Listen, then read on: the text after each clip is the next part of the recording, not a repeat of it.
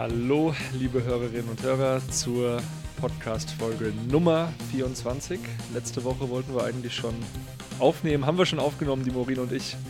Mussten dann aber wieder zurückrudern, weil der Trainer entlassen wurde. Das FC Bayern Jürgen Nagelsmann wurde freigestellt. Dafür übernahm dann Thomas Tuchel und ich sitze mit dem Kollegen Felix Fischer im Büro. Die Morin hat Geburtstag. An der Stelle Happy Birthday, Morin. Und äh, ja, Felix, du warst letzte Woche dann auch stark beschäftigt, warst an der Sebener Straße, während ich noch bei der Nationalmannschaft war in Frankfurt und äh, dort so ein paar Eindrücke aufgesaugt habe. Erzähl doch mal, wie waren die letzten Tage für dich als Reporter hier an der Sebener? Naja, auf jeden Fall anstrengend. Ähm, ich glaube, ich kann nur für mich sprechen, am Donnerstagabend, beziehungsweise war ja fast schon Nacht, äh, ich lag zumindest schon im Bett und wollte gerade mein Handy auch schlafen legen und mich dann danach. Und dann äh, kamen plötzlich die Meldungen, äh, das können wir auch gleich nochmal kurz erklären oder erzählen, äh, wie das genau ablief. Aber ähm, ja, kam auf jeden Fall aus heiterem Himmel, auch für uns beide, so wie kann man glaube ich sagen. Ähm, der erste, der die Info hatte, war ja Fabrizio Romano, der vor allem ja Transferexperte, der das dann äh, über seine Kanäle verbreitet hat. Und dann sind natürlich die anderen Medien auch mit aufgesprungen. Und dann war das Ding äh, relativ schnell in der Welt. Ja, ich dachte, Fabrizio wurde gehackt. Ich habe dann auch mal mit dem Kollegen Patrick Berger, haben wir ihn mal kontaktiert und gesagt, so, was denn das? Äh, stimmt das? Wurdest du gehackt? Und er meinte so, nein, das stimmt, äh, da wird sich was anbahnen. Und ähm, ja, wir waren genauso überrascht wie die Verantwortlichen, beziehungsweise die, der Protagonist Julian Nagelsmann. Also die Verantwortlichen, die wussten Bescheid, dass Julian Nagelsmann eben geht, aber ähm, Nagelsmann, sein Berater, Volker Struth, da haben wir telefoniert und äh, niemand wusste so recht, was da eigentlich los war. Und ja, ich saß gerade zu der Zeit mit Uli Köhler, Reporterlegende von Sky, beim Asiaten. Das war der erste freie Abend bei der Nationalmannschaft, weil wir sau viel zu tun hatten ähm, in den Tagen davor. Und äh, auf einmal kam dann die Meldung und klar, dann ging es natürlich ans Telefon. Da war nicht mehr an, an Essen zu denken. Und ja, wir haben viel telefoniert, haben dann irgendwann die Bestätigung reinbekommen. Ja, es bahnt sich an. Und dann zu etwas späterer Stunde, glaube ich, 23 Uhr noch was, war es dann, ja, der muss morgen zu Sebener Straße kommen. Äh, bitte nicht schreiben, dass es jetzt offiziell offiziell ist. Das wollen wir morgen dann verkünden. Aber ja, das war absolut wahnsinnig. Äh, dann noch eine Live-Schalte gemacht bei uns in den Sendereien aus Frankfurt. Also für mich die krasseste Reportererfahrung, äh, die ich gemacht habe. In den, ja, wie lange bin ich jetzt dabei? Ja, sieben Jahre ungefähr. Das war schon eine Hausnummer.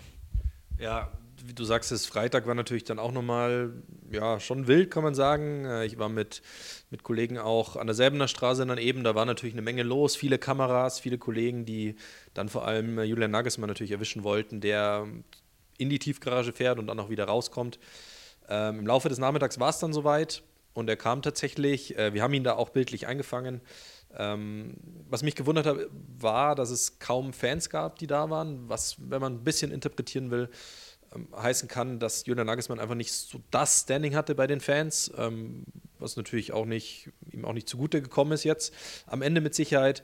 Und dann war es ein relativ kurzes Gespräch. Er wusste natürlich genau, was da auf ihn zukommt. Ähm, ja, und nach einer Stunde ungefähr hat er die Tiefgarage wieder verlassen und ähm, relativ zeitnah, so im Laufe des Tages, kam dann auch die, eben die offizielle Mitteilung der Bayern. Und zwar nicht nur, dass Julian Nagelsmann entlassen wird, sondern eben auch gleich, dass Thomas Tuchel übernimmt, also der Nachfolger direkt äh, parat steht. Ja, dazu muss man vielleicht sagen, dass am Freitagmittag ein paar Leute noch arbeiten müssen, Felix. Das gehört schon noch dazu. Ich habe mich mit vielen Fans auch unterhalten, beziehungsweise viele haben mir auch geschrieben, was ist da denn los? Wie kann das sein? Und ich glaube schon, dass Julian Nagelsmann sich äh, ja, er ist jemand, der polarisiert und er war bei vielen Fans äh, wirklich auch beliebt, muss man ganz klar sagen. Wir können ja mal ein paar O-Töne hier zusammenschneiden von äh, ein paar Fans. Ich habe mich da umgehört und äh, jetzt mal hier ein paar Meinungen aus der Bayern-Fanwelt.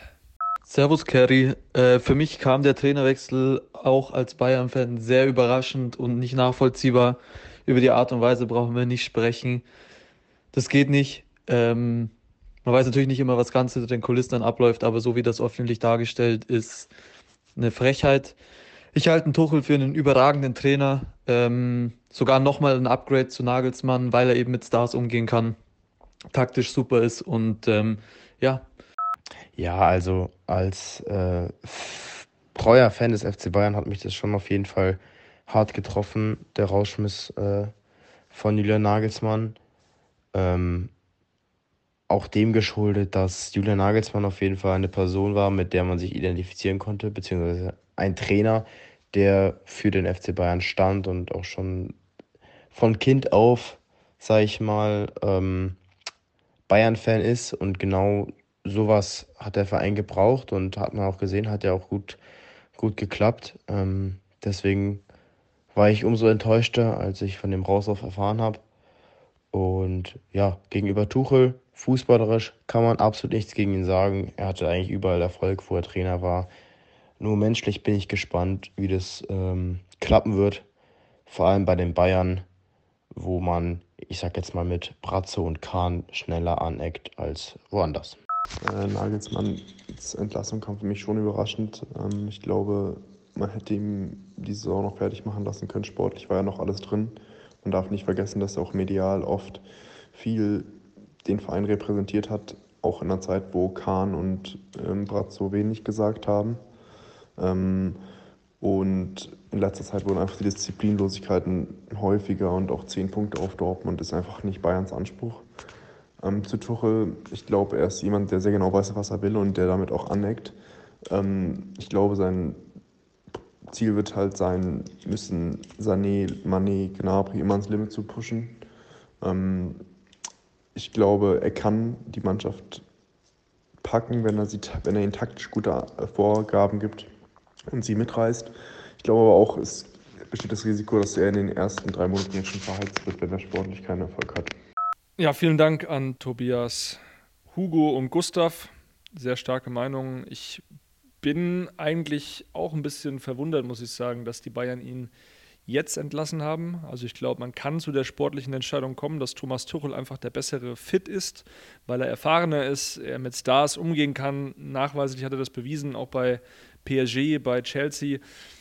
Aber der Zeitpunkt, Julian Nagelsmann, wurde die Möglichkeit genommen, noch dieses Werk zu vollenden, weil es ist jetzt ja nicht so, dass man schlecht dastand. Es gab diese Leistungsschwankungen, ähm, die gab es ja. Aber man darf auch nicht vergessen, kein Team in, Euro, in, Europa in den Top 5 liegen hat so viele Tore gemacht wie der FC Bayern. Über 100 Tore. Und wenn ich dann höre, ja, wir waren nicht gut genug, also irgendwie für mich schwer dann nachvollziehbar. Ich glaube, die Verantwortlichen wollten da auch einfach nicht die ganze Wahrheit erzählen. Es kamen schon einige Gründe noch zusammen. Ich habe das Ganze auch schon analysiert. Also es war eben nicht diese absolute hundertprozentige Zufriedenheit im Kader vorhanden. Es gab so ein paar Probleme. Es waren ja nicht die hundertprozentige Harmonie da.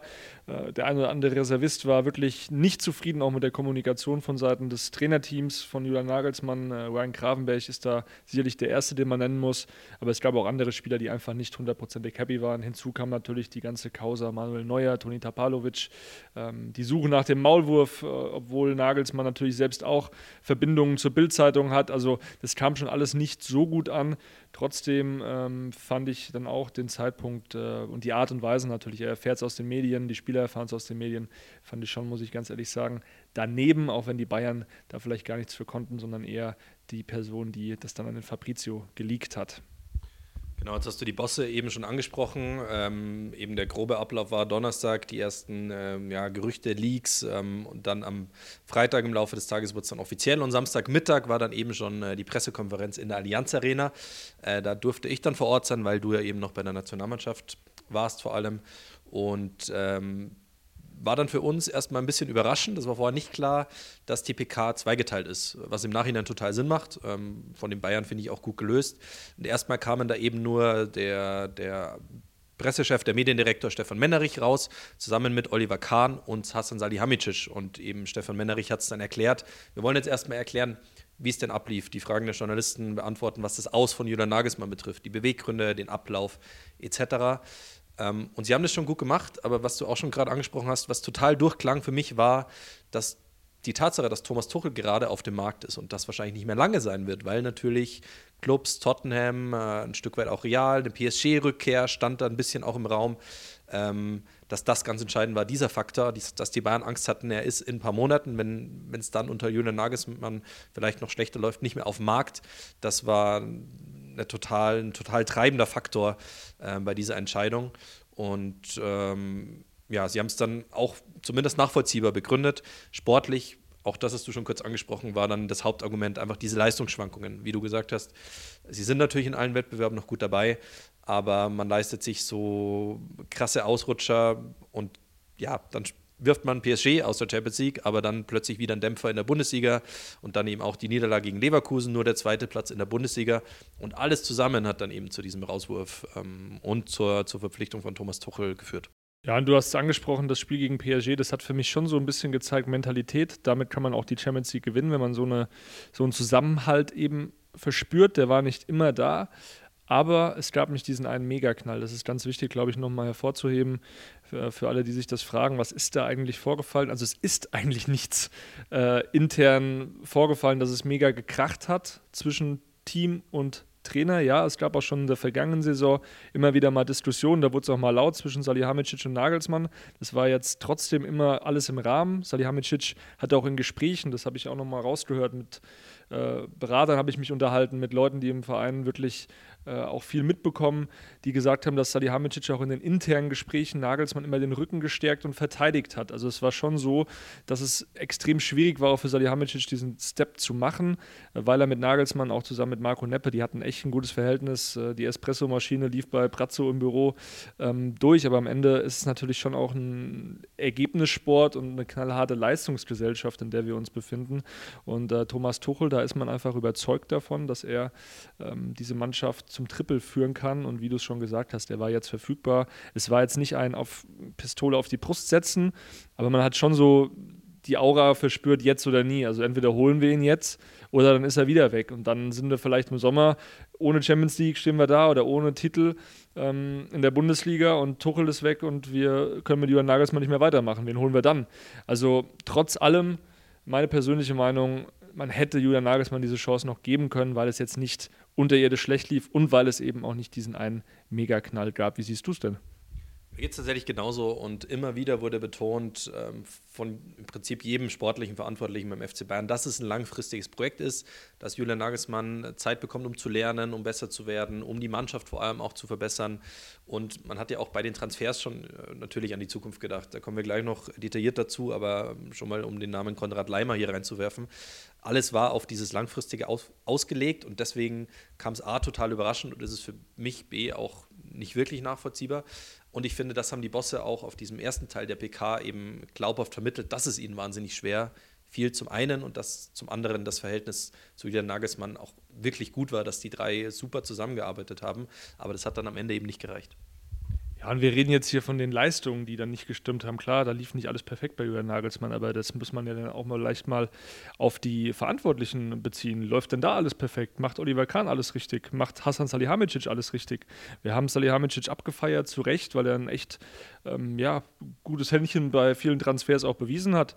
Aber genauso hat er auch schon Fehler gemacht und die wurden ihm verziehen. Bunassar beispielsweise, Marc Rocker, das waren auch Transfers, die überhaupt nicht eingeschlagen äh, sind. Bei Sadio Mané könnte man jetzt im Nachhinein auch Kritik üben, dass er überhaupt nicht funktioniert. Warum verlängert man einen Vertrag mit einem ja offensichtlich satten Serge Gnabry, gibt ihm dieses Gehalt? Ähm, das sind auch alles dann Fehler in der sportlichen äh, Kaderzusammenstellung von der sportlichen Leitung. Und da könnte man ja auch sagen, ja, sorry, Leistungsprinzip, du bist jetzt weg, wir finden einen besseren. Das finde ich dann immer ein bisschen schade, dass dann der Trainer, ähm, da habe ich echt äh, Mitgefühl mit, ähm, dass der Trainer einfach das schwächste Glied ist. Du kannst die ganze Mannschaft nicht austauschen, aber man sieht natürlich, dass der ein oder andere Spieler nicht zu 100 Prozent auch mitgezogen hat. Es war nicht so, dass die Mannschaft gegen Julian Nagelsmann gespielt hat. Das hat man, wie gesagt, in dem Paris-Spiel gesehen, aber sie ist für ihn auch nicht wirklich durchs Feuer gegangen. Wir können da ja mal reinhören. Ich war ja am äh, Samstag dann bei dem Länderspiel zwischen Deutschland und Peru. Äh, habe da mit Joshua Kimmich gesprochen und nochmal konkret die Frage gestellt, hat Julian Nagelsmann die Kabine verloren? Nee, das würde ich nicht sagen. Also ich glaube, die Gründe sind, dass wir zu wenig Spiele gewonnen haben, dass wir nicht erfolgreich genug waren. Ähm, natürlich sind wir in allen Wettbewerben mit drin. Ähm, trotzdem hat man gesehen, dass wir gerade in der Bundesliga nicht so souverän agiert haben. Da haben wir von zehn Spielen, glaube ich, nur fünf gewonnen. Aber ich kann äh, sagen, dass der Trainer nicht die Kabine verloren hat. Also es war jetzt, ähm, ja, ich habe schon ein paar Trainerwechsel mitgemacht und es war jetzt nicht so, dass sich das äh, intern innerhalb der Kabine irgendwie angedeutet hat, weil die Spieler irgendwie unzufrieden waren. Man weiß ja, dass äh, Josua Kimmich und Julian Nagelsmann auch ein sehr, sehr enges Verhältnis hatten. Josua Kimmich war in der Mannschaft einer der engsten Ansprechpartner überhaupt für Julian Nagelsmann. Glaubst du, dass es Sachen gibt, die er nicht sagen will, ähm, die er aber weiß, die, äh, die er nicht offenlegen will? Ja, man kann schon sagen, dass Joshua Kimmich jetzt nicht für alle gesprochen hat. Wie gesagt, ich habe den Namen Gravenberg schon angesprochen, der war definitiv unzufrieden. Ähm, auch der Umgang mit anderen Spielern, der lief jetzt nicht so optimal. Jüngere Spieler, die dann oft mit den Co-Trainern den Austausch suchen mussten, wo Julian Nagelsmann klipp und klar in den vergangenen Monaten immer wieder auch betont hat, ich muss Ergebnisse liefern. Ich kann mich jetzt hier nicht um sage ich mal, dieses Projekt Zukunft so kümmern. Ich lebe in der Gegenwart und das ist eben dieser schwierige Spagat, den du machen musst als Trainer des FC Bayern. Du brauchst ja den kurzfristigen Erfolg. Und die Bosse haben sich eben erhofft, dass er mittel- bis langfristig noch was entwickelt, dass eben die ganzen Jungs wie Matis Tell schon spielen, ein Paul Wanner spielt, ein Arion Ibrahimovic spielt und auch das Vertrauen bekommt. Aber es ist halt brutal schwierig.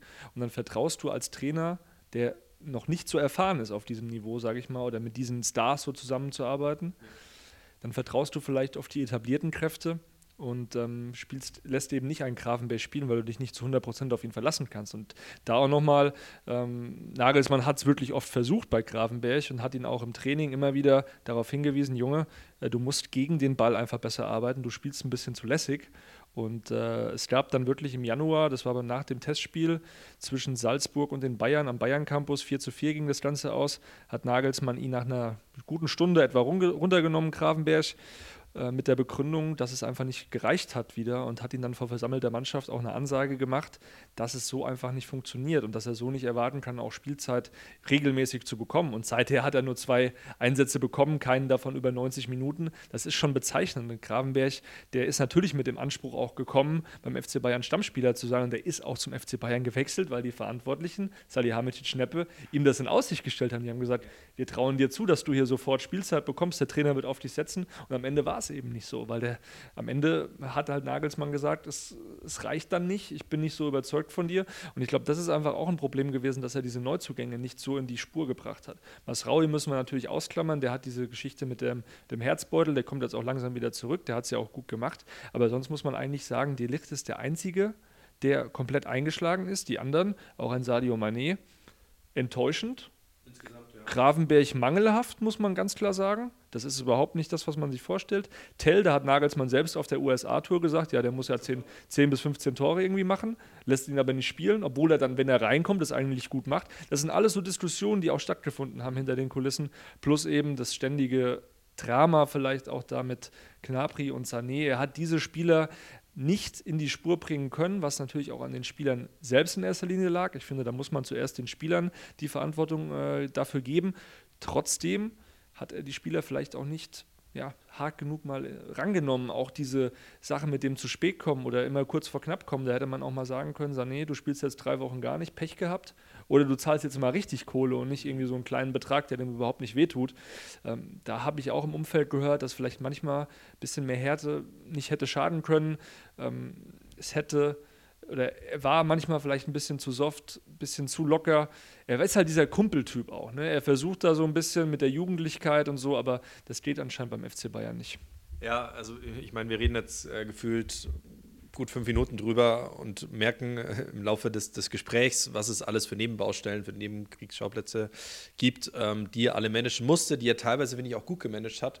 Und ein Thema war ja auch, ähm, dass zumindest ein Teil der, der Bosse auch äh, gestört hat, natürlich seine Offenheit auf Pressekonferenzen, in Interviews. Ähm, auch das war Thema am Sonntag im Doppelpass. Ähm, wo Stefan Effenberg dann meinte, ja, unter Jupp Heinkes zum Beispiel gab es sowas nicht, eben diese, diese krasse Offenheit und so weiter. Ähm, wir haben es natürlich total gemocht. Äh, wir hatten in jeder Pressekonferenz mindestens eine Handvoll Aussagen, die uns wirklich weitergebracht hat, inhaltlich, in Videoform, in Textform etc. Für uns war es, war es natürlich äh, pures Gold sozusagen. Ähm, da bin ich jetzt auch sehr gespannt, äh, wie es mit Thomas Tuchel wird. Wie, wie schätzt du ihn da ein? Ja, Thomas Tuchel ist da schon eher der besondere Typ, der aber auch trotzdem klar ist in seinen Aussagen. Der lässt da keinen Spielraum. Der wird jetzt nicht die Feuerwehr Giesing irgendwie nebenbei erwähnen. Der wird diese flapsigen Sprüche, denke ich, weglassen. Das hat mir auch Kollegen aus, aus London gesagt, die meinten ja, dass der schon immer klar geantwortet hat und dass immer die Message war, war ganz klar.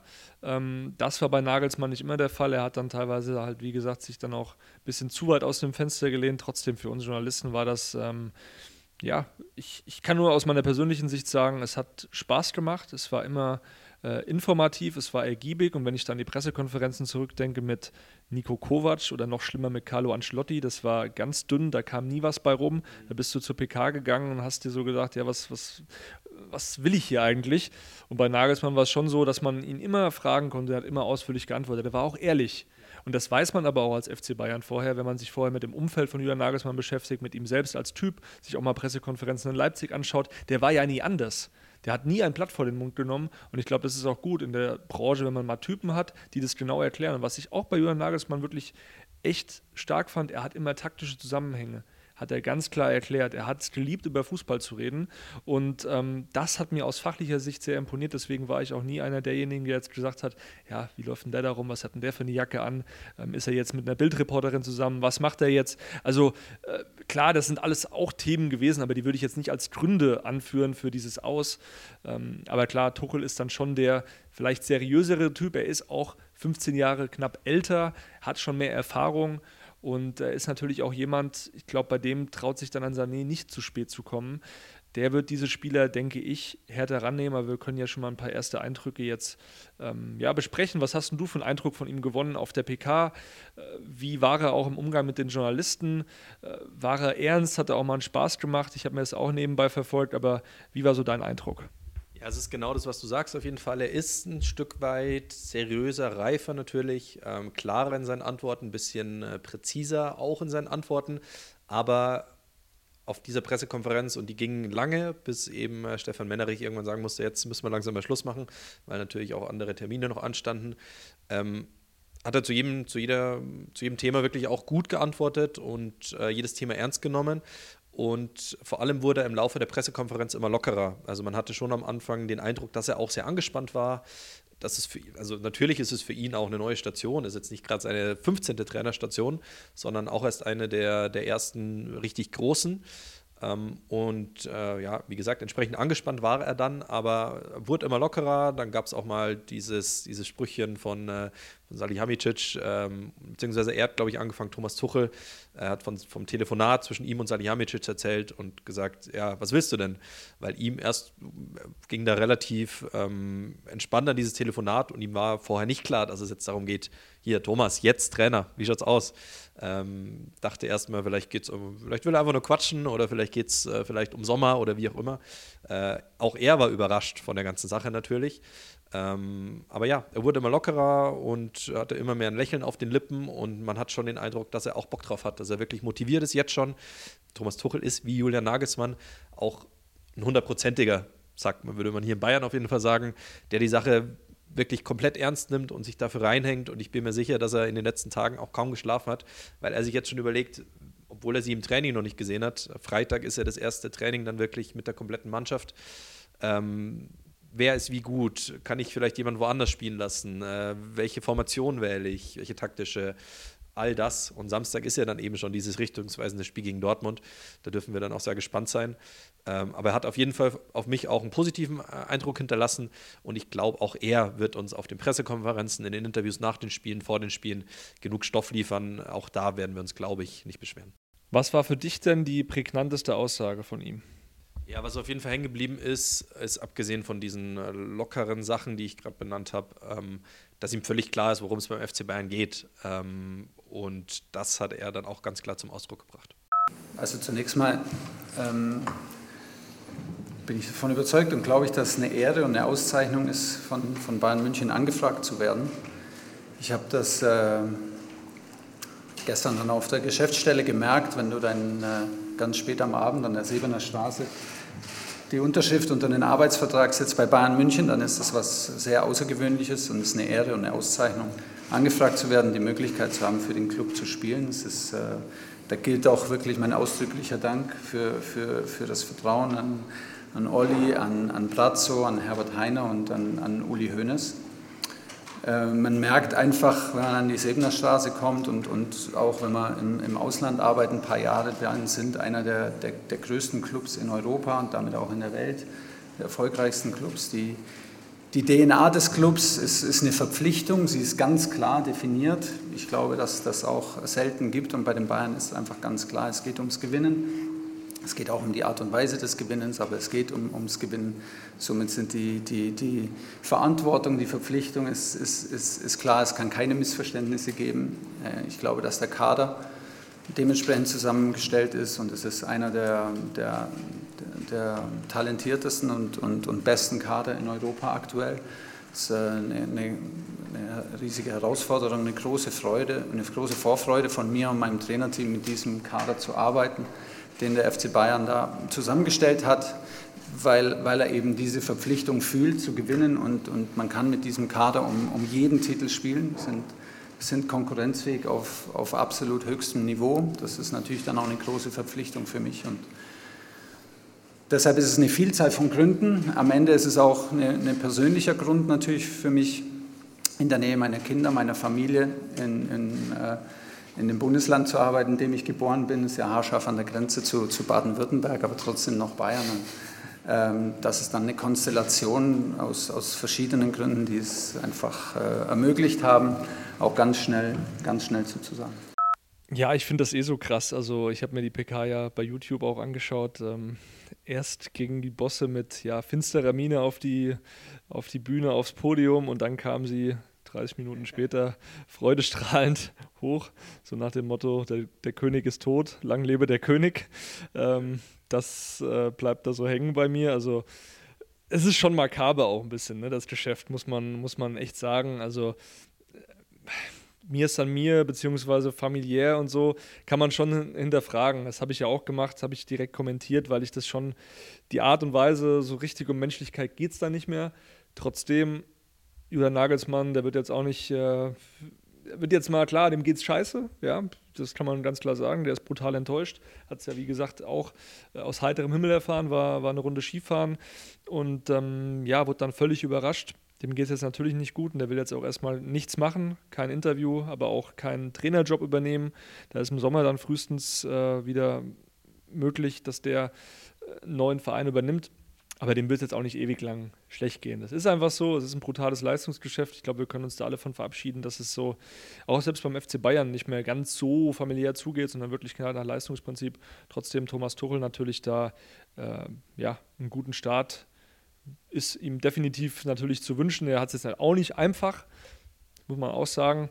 Ähm, direkt Dortmund, du hast schon angesprochen, dann zweimal Freiburg, einmal im Pokal, einmal in der Liga und dann eben das wichtige Spiel gegen Manchester City. Er hat schon oft bewiesen, dass er Pep Guardiola auch mal auscoachen kann. Vielleicht war das ja auch mit ein Grund, ähm, weil die Bayern sehen halt schon, dass wenn sie jetzt City eliminieren, wenn sie City rauswerfen, dann kommt Real Chelsea oder wahrscheinlich dann im Finale, muss man abwarten, aber ich traue es denen zu, Neapel. Und äh, da ist City vielleicht aktuell in der aktuellen Form der stärkste Gegner. Wenn man den jetzt äh, rauswirft, dann hat man schon eine gute Ausgangslage. Trotzdem natürlich äh, ja, für Tuchel auch nicht einfach. Wenn das jetzt in die Hose geht, dann könnte der schon verbrannt sein. Dann müssen sich die Bosse, wie gesagt, noch mehr hinterfragen als ohnehin schon. Ja, auch das hat er auf der PK gesagt, dass es eben jetzt im Prinzip legt er sich jetzt ein gemachtes Nest ähm, und ja, oder wenn man es in Fußballbildsprache ausdrücken will, äh, Julian Nagelsmann hat den Elfmeter rausgeholt und jetzt muss Tuchel ihn halt verwandeln. Hat ja noch beste Chancen auf das Triple. Ähm, DFB-Pokal Freiburg machbar und da sind auch nicht mehr die ganz, ganz, ganz oder nur ganz, ganz, ganz große Gegner da mit dabei. Manchester City hast du angesprochen. Wenn du das Spiel gegen Dortmund gewinnst, bist du wieder Tabellenführer und alles ist im Lot. Ähm, von dem her besten, die besten Karten, die er da hat. Ähm, und dann war ja eben äh, auch das medienöffentliche Training. Das hat Bayern, auch das hat Bayern kurzfristig entschieden. Auch da können wir uns im Prinzip äh, bedanken, dass wir dabei sein durften. Welchen Eindruck hat Thomas Tuchel denn bei dieser Trainingseinheit gemacht und äh, wie lief es denn ab? Ja, um 11.07 Uhr betrat Thomas Tuchel am Dienstag den Rasen an der Siebener Straße mit einer ja, dicken Wintermütze, noch einem Schal, weil es war wirklich arschkalt. Zwischendurch kam die Sonne raus, aber es war so gefühlt ja, schon Aprilwetter, alle vier Jahreszeiten. Äh, zwischendurch hat man geschwitzt, dann, dann kam Schnee, ja. dann kam Regen. Ja, ich bin immer am Jammern, ich weiß. Das war schon von der Temperatur her nicht so angenehm. Aber ja, das Training war, muss ich sagen, relativ locker. Man hat jetzt nicht so viele Eindrücke gewinnen können, das ist auch ganz klar. 15 Minuten durften wir zusehen, aber was mir auffiel, er hat direkt Leroy Sané einen kleinen zarten Tritt in den Hintern gegeben, so nach dem Motto: Junge, ich erwarte jetzt mehr von dir. Und meinst du, meinst sowas, meinst du, sowas macht er bewusst oder war das einfach nur eine spontane Entscheidung und er hat jetzt gar nicht so weit gedacht, oh, hier sind die Kameras und das kommt gleich ins Internet und wohin auch immer? Das glaube ich jetzt nicht, dass er das bewusst gemacht hat, aber kann man ihn dann am Freitag bei der Pressekonferenz fragen. Aber ich traue ihm das schon zu, dass er da auch kleine Nadelstiche einfach setzen will, auch für die Öffentlichkeit. Er hat dort dann kurz nachdem äh, die Tore zugingen, haben wir noch ein bisschen geschaut. Da hat er dann noch ein Einzelgespräch auch mit Sané geführt. Er hat generell jetzt schon äh, am Tag zuvor auch schon Einzelgespräche geführt. Montag war der erste Tag für ihn an der Sebener Straße. Da ging es schon äh, in die ersten Gespräche mit den Mitarbeitern, aber auch anderen Spielern. Thomas Müller ist ja auch da, Bounassar, ähm, die Rechtsverteidigerlegende aus dem Senegal. Äh, Joao Cancelo ist zurückgekommen, Choupo-Moting. Also da gab es schon die ersten Gespräche, ist ja ganz klar. Apropos äh, Mitarbeiter, wie sieht es denn da bei ihm aus? Er hat auf der Pressekonferenz schon erklärt, äh, dass er zwei äh, Co-Trainer auf jeden Fall mitnimmt. Äh, wer von den Bayern bleibt denn übrig? Und dann hat er ja einen Assistenten von Chelsea, hätte er ja gerne noch dabei. Wie ist da denn der Stand? Ja, es sieht gut aus, dass eben der Barry dann auch kommt zu den Bayern. Das ist äh, der Co-Trainer des FC Chelsea und der hat auch schon hinterlegt bei den Blues, dass er das gerne machen würde. Jetzt geht es eben darum, sich zu einigen. Chelsea natürlich nicht begeistert, den aktuellen Co-Trainer dann auch möglicherweise zu verlieren. Und äh, ja, ist doch ganz klar, er hat da sein, sein eigenes Team sich zusammengestellt. Solt Löw ist dabei, Arno Michels, zwei langjährige Vertrauensmänner von Thomas Tuchel. Vom Nagelsmann-Trainerteam ist natürlich nicht mehr so viel übrig. Dino Topmöller ist weg. Benji Glück, der Analysecoach und natürlich auch noch Xaver Zembrot. Übrig geblieben ist der Fitnesspapst Holger Bräuch, der aber auch nie dem Trainerteam von Nagelsmann angehörte. Michael Rechner, der Torwarttrainer, den Nagelsmann ja haben wollte, der ist noch da. Schauen wir mal, ob dann im Sommer äh, das immer noch der Fall sein wird. Stand jetzt ja, was man so hört. Also da gibt es überhaupt keine Überlegung, auch von Michael Rechners Seite, da jetzt irgendwie die Zelte abzubrechen. Er hatte ja auch die Entscheidung ähm, bewusst FC Bayern auch langfristig getroffen. Und äh, ja, ich kann mir jetzt nicht vorstellen, dass im Sommer Toni Tapalovic äh, dann wieder Manuel Neuer und Sven Ulreich und so weiter einschießt. Aber im Fußball überrascht mich auch nichts mehr seit den äh, Ereignissen in den vergangenen Tagen. Ja, apropos langfristig, jetzt hat äh, Thomas Tuchel ja nur einen Zwei-Jahres-Vertrag äh, bekommen, was für ihn nicht unüblich ist, was für die Branche an sich auch nicht unüblich ist. Aber denkst du, die, die Bayern-Bosse gehen davon aus, dass es was wirklich Langfristiges ist? Äh, bislang hat es Thomas Tuchel bei seinen Stationen, äh, auf jeden Fall bei den, bei den letzten vor allem, nicht lange ausgehalten. Traust du ihm zu, dass es wirklich was, was Langfristiges wird? Ich finde es genau richtig nach der Erfahrung mit Nagelsmann, dass man einem Trainer jetzt nur einen Zweijahresvertrag gibt, beziehungsweise zweieinhalb Jahresvertrag. Deswegen finde ich das völlig, völlig legitim und Thomas Tuchel wissen wir alle, der bringt dir kurzfristigen Erfolg, definitiv. Langfristig muss man sehen, weil er ist schon ein sehr verbissener Coach, jemand, der ähm, sich auch mal mit den ein oder anderen Mitarbeitern oder auch Spielern verscherzen kann, weil er eben sehr akribisch ist. Man könnte ihn fast schon mit dem Spieler Joshua Kimmich dann vergleichen, weil er ist wirklich jemand, der einfach gierig ist, der heiß ist, der immer gewinnen will und dafür auch alles tut. Ist eben die Frage, wie kommt das bei Bayern an? Wir wissen, es ist ein schwieriger, äh, schwierige Atmosphäre da auch rund um den Verein, auch in der Kabine. Ähm, wir von der Presse, wir sind natürlich auch immer, haben immer die Augen drauf. Das ist natürlich auch nochmal ein Punkt, den es in Deutschland so nicht gibt. Da ist einfach immer auch ein bisschen Unruhe da, oft dann auch selbst gemacht, das ist ja ganz, ganz logisch, weil die Trainerdiskussion, die kam ja auch nicht von außen rein, das hat Herbert Heiner zwar behauptet, aber dem war nicht so, die gab es intern auch schon länger. Aber ist doch klar, dass beim FC Bayern äh, ist, glaube ich, auch nach der Erfahrung Nagelsmann jedem klar sein sollte, dass man da jetzt erstmal kleinere Brötchen backt und, und schaut, dass man Tuchel erstmal ja, diese Saison gut zu Ende bringt und dann eben äh, weiterschaut. Aber seit Guardiola hat sich kein Trainer irgendwie länger als eineinhalb bis zwei Jahre gehalten. Das ist doch schon eine, eine deutliche Sache. Deswegen macht ja ein längerer Vertrag auch keinen Sinn. Genau, da haben wir dann auch wieder die Klammer so ein bisschen zum Thema ähm, Schuld der Bosse. Wie, wie, groß ist ihre Schuld auch eben daran, dass es die Trainer nie so lange ausgehalten haben, in Anführungszeichen beim FC Bayern. Ähm, aber dann bleiben wir doch mal beim Blick in die Zukunft. Was verändert sich denn ähm, unter Thomas Tuchel, was die Transferpläne betrifft? Also was ja einigermaßen klar ist und fix ist, ist, dass Konrad Leimer im Sommer kommt. Aber ich werfe jetzt mal ein paar Namen rein, ähm, was so die, die ähm, Spieler sind, die man präsent hat, zum Beispiel Marcel Sabitzer. Ähm, wie sieht es bei ihm aus und bei den übrigen Bayern-Spielern, wo vielleicht so ein kleines Fragezeichen dahinter steht? Sabitzer wird mit hoher Wahrscheinlichkeit den Verein verlassen. Die Entscheidung ist eigentlich auch schon zum Großteil so gefallen. Er fühlt sich sehr wohl bei Manchester United. Er kann sich auch vorstellen, auch langfristig zu unterschreiben, versteht sich auch super mit Erik Ten Haag und äh, auch, ja, einfach diese Erfahrung Premier League, die tut ihm unheimlich gut. Er fühlt sich da sehr wohl. Deswegen kann ich mir nicht vorstellen, dass das nochmal etwas wird mit dem FC Bayern. Ob es dann United wird oder ein anderer Club, das wird man sehen, aber der kann auch schon nochmal ein bisschen Kohle reinbringen. Ansonsten soll der Kader zum Großteil so zusammenbleiben. Das ist so die Info, die ich bekommen habe in den vergangenen Tagen. Das war aber auch schon klar, bevor Thomas Tuchel kam. Man möchte da nicht zu viel verändern. Was ich aber auch gehört habe, ist, dass man sich mit dem Thema Stürmer jetzt doch wieder intensiver befasst, dass das durchaus eine Möglichkeit ist, da im Sommer nachzulegen und dass die Bosse auch sehen, dass es eben nicht unbedingt reicht, mit Choupo-Moting als alleinige Nummer 9, als echte klassische Nummer 9 in die neue Saison zu gehen, weil er ja auch Probleme hat körperlicher Natur, diese typischen über 30 Verletzungen, Wehwehchen da mit äh, Rückenproblemen, Nackenprobleme. Also man merkt schon bei Choupo-Moting, dass oder man sollte jetzt nicht erwarten, dass er nochmal so eine Saison hinlegt, nächste Saison. Er ist sehr wichtig für die Mannschaft, auch als Typ, aber die Bosse, die müssen natürlich auch in die Zukunft schauen und sehen, dass auf der Position Bedarf herrscht. Das ist ganz klar. Welche Namen dann natürlich immer wieder kursieren: Harry Kane, äh, Kolo Muani, äh, Victor Osimhen von, von Neapel. Das sind sicherlich alles Optionen, aber natürlich muss man am Ende schauen, kriegt man das auch finanziell auf die Kette, weil alle diese genannten Stürmer, die gehen dann schon in den Richtungen, in den dreistelligen Millionenbereich und so ein Paket zu schnüren mit Gehalt, mit Gage für Berater und so weiter und so fort, das ist ein hoher Aufwand, das muss gut durchdacht werden. Deswegen aktuell kann ich da euch Zuhörerinnen und Zuhörer noch nichts Konkretes mit auf den Weg geben, nur dass es eben in die Richtung geht, dass die Bayern da auf jeden Fall noch was machen wollen.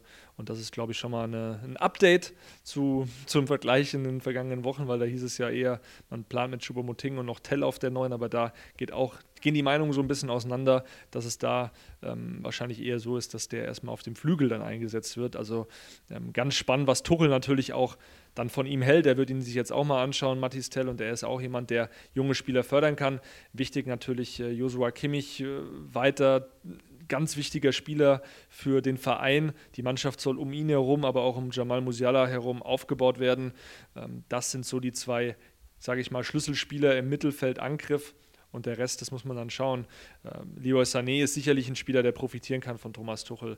Äh, man merkt, dass er sich mit ihm auseinandersetzt. Man merkt, dass er Bock auf ihn hat. Er fand ihn auch schon bei ja, Chelsea, zu Chelsea-Zeiten interessant, ähm, als auch Sané noch bei Man City gespielt hat, äh, als er bei PSG Trainer war. Also das waren alles, äh, das hat er schon beobachtet, logischerweise. Deutscher Nationalspieler, der mit einem unglaublichen Talent, mit unglaublichen Fähigkeiten gesegnet ist. Wenn er ihm jetzt äh, ein bisschen in die Spur bringt, dann kann das sicherlich auch eine gute Geschichte werden mit Sané. Abwarten muss man natürlich bei Knapri, weil da ist niemand aktuell zufrieden und äh, er selbst natürlich auch nicht. Da muss man dann schauen. Am Ende ist es natürlich auch so, kann ein Verein sich Knapri leisten, vom Gehalt her, von der Ablöse her, will das ein Verein auch bezahlen? Also können vielleicht nicht, sondern eher, eher wollen. Ähm, das ist eine große Frage. Aber was ich auch gehört habe, ist, dass wenn man vorne einen Spieler abgeben würde im Sommer, dann wäre das am ehesten Serge Knapri. Äh, ein kleines, äh, eine kleine, wie, soll man sagen, äh, eine Sache, mit der man jetzt so nicht gerechnet hat, ist, dass sich der Ärger mit Manuel Neuer natürlich jetzt ein bisschen in Luft aufgelöst hat, wenn man so will, der natürlich irgendwann zurückkommt wird und auch zurückkommen will und dann auch wieder zwischen den Pfosten stehen will. Und zumindest hat man jetzt die Spannungen mit Julian Nagelsmann und ihm einfach nicht mehr. Das wird keine Rolle mehr spielen. Ähm, da bin ich auch gespannt. Ich könnte jetzt spontan nicht sagen, ähm, wie das Verhältnis zwischen Thomas Tuchel und Manuel Neuer ist, aber die werden sich mit Sicherheit auch kennen, natürlich, äh, gerade aus den, aus den Duellen früher. Und ja, auf ihn darf sich Thomas Tuchel ja auch freuen als Führungsspieler. Und wenn er dann komplett fit äh, zurückkommt, natürlich auch als, als Weltklasse-Torhüter, äh, kann ich mir sehr gut vorstellen, dass er dann äh, auch wieder an die Leistungen anknüpfen kann. Das Torwart-Thema wird sowieso irgendwann nochmal ein Thema werden beim FC Bayern. Ja, und es ist ja ganz logisch, dass man jetzt dann Step by Step auch schauen muss. Die Mannschaft die braucht dann diesen Umbruch. Ein Thomas Müller, ein Manuel Neuer, die werden auch nicht mehr ewig spielen. Die sind jetzt schon, ja, haben beide noch Verträge bis 24. Da muss man dann schauen, wie es dann auch weitergeht. Auch ein Sadio Mané, wo man ja sagt, okay, der ist jetzt erst gekommen, aber der muss sich jetzt auch zeigen. Weil am Ende reicht es natürlich auch nicht, wenn er so spielt wie in den vergangenen Wochen. Ähm, gegen Leverkusen ganz schwaches Spiel gemacht. Ja, er war verletzt, man muss ihm da auch die nötige Zeit äh, einräumen. Aber klar, erwarten sich da auch alle Beteiligten mehr von. Ähm, Nochmal, am ehesten würde man sich dann, wenn es die Möglichkeit gäbe, von Knapri trennen, wenn er jetzt nicht wirklich mal langsam äh, ja, in Tritt kommt. Und das ist, glaube ich, jetzt ganz entscheidend. Schafft Tuchel das, diese Spieler in die Spur zu bringen? Ähm, kitzelt er aus Thomas Müller vielleicht nochmal den Müller raus, der damals auch in der Trippelsaison, als dann Hansi Flick übernommen hat, der nochmal völlig aufgeblüht ist. Das ist ja auch nicht auszuschließen. Deswegen wird ein guter Konkurrenzkampf herrschen. Die Karten werden neu gemischt und ähm, ja, das Engagement ist auf jeden Fall vorhanden. Es gibt ja auch viele Statistiken, sagen, die sagen, dass allein ein Trainerwechsel an sich ähm, schon viel bewirken kann, äh, viel Positives bewirken kann vor allem. Und äh, dann würde ich sagen, mehr oder weniger als Abschluss gucken wir dann eben nochmal auf diese Partie am Samstagabend. Wir beide dürfen im Stadion sein, äh, zusammen mit unserem Kollegen Patrick Berger, der ja vor allem beim BVB immer ganz, ganz nah dran ist. Äh, auch hier sei im Bayern-Podcast die Dortmund-Woche empfohlen, mit ihm und Oliver Müller eben ähm, als Hauptpersonen. Und mal ganz salopp die Frage, was erwartest du denn für ein Spiel? Also das ist, glaube ich, das erste Topspiel in den vergangenen Jahren, wo ich vorher jetzt keine absolute ähm, ja, Prediction abgeben kann, sage ich mal jetzt mit auf Englisch. Also es wird sehr spannend. Ich glaube, das ist auch mal wieder schön, so eine Situation zu haben. Die Bayern sind nicht Tabellenführer. Die Bayern müssen liefern. Ähm, die Dortmunder sind aber, haben sie gezeigt, als Gruppe sehr stabil, sehr geschlossen und haben wirklich eine gute Mentalität. Also haben Mentalitätsspieler auch drin mit Nico Schlotterbeck, der ja höchstwahrscheinlich zur Verfügung stehen wird. Der war ja gegen Peru dann äh, angeschlagen, ausgewechselt worden und dann auch vorzeitig abgereist. Aber der wird, so hören wir, auf jeden Fall dabei sein.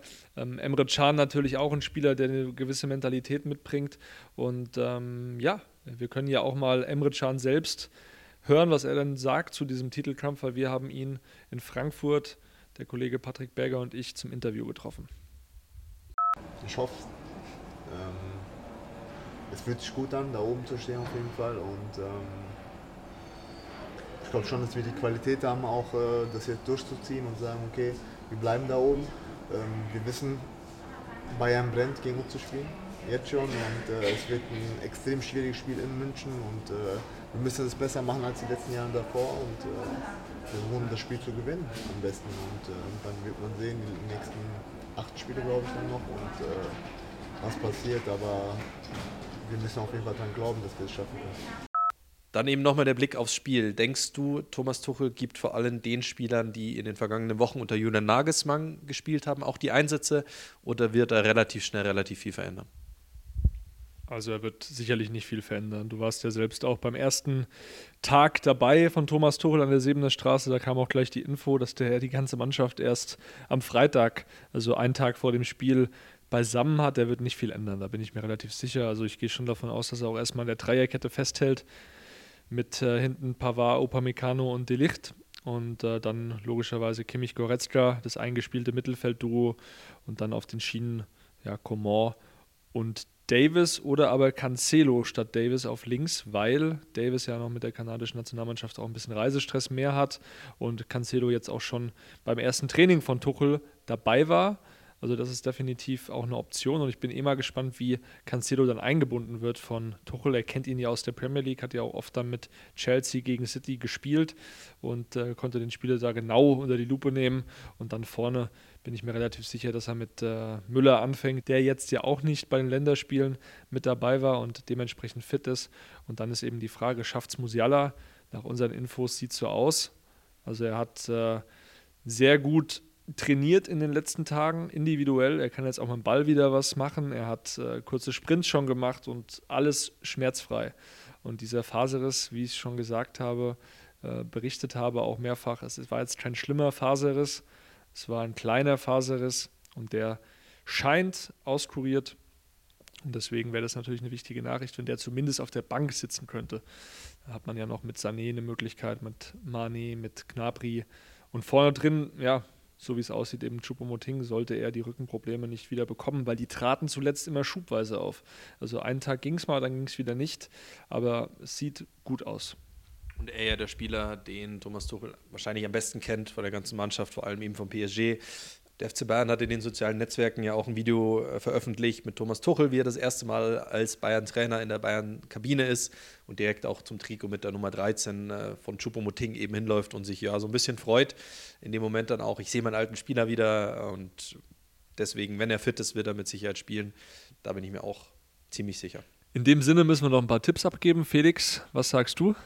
Glaube tatsächlich, dass es eine klare Nummer wird. Ähm, die, die Vergangenheit hat gezeigt, unabhängig von Trainer, dass der FC Bayern halt immer da ist in diesen Spielen. So blöd sich anhört, so floskelhaft sich das anhört. Äh, ich glaube, dass es ein klarer Sieg wird mit mindestens zwei Tonnen Abstand. Äh, ich tippe auf einen 3 zu 1 Sieg dabei.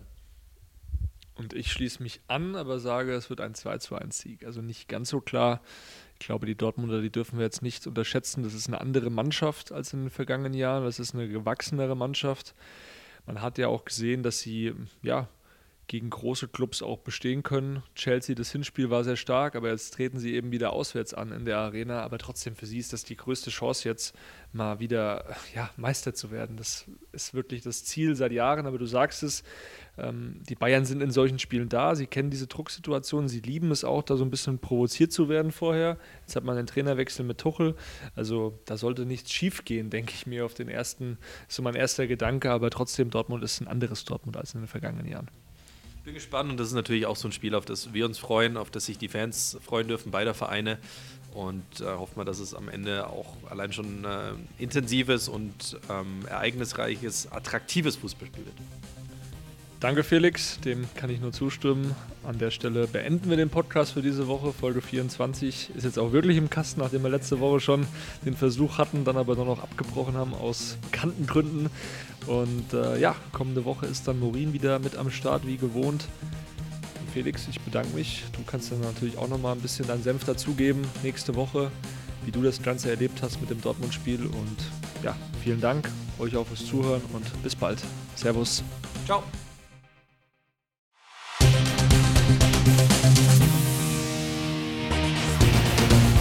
Bye.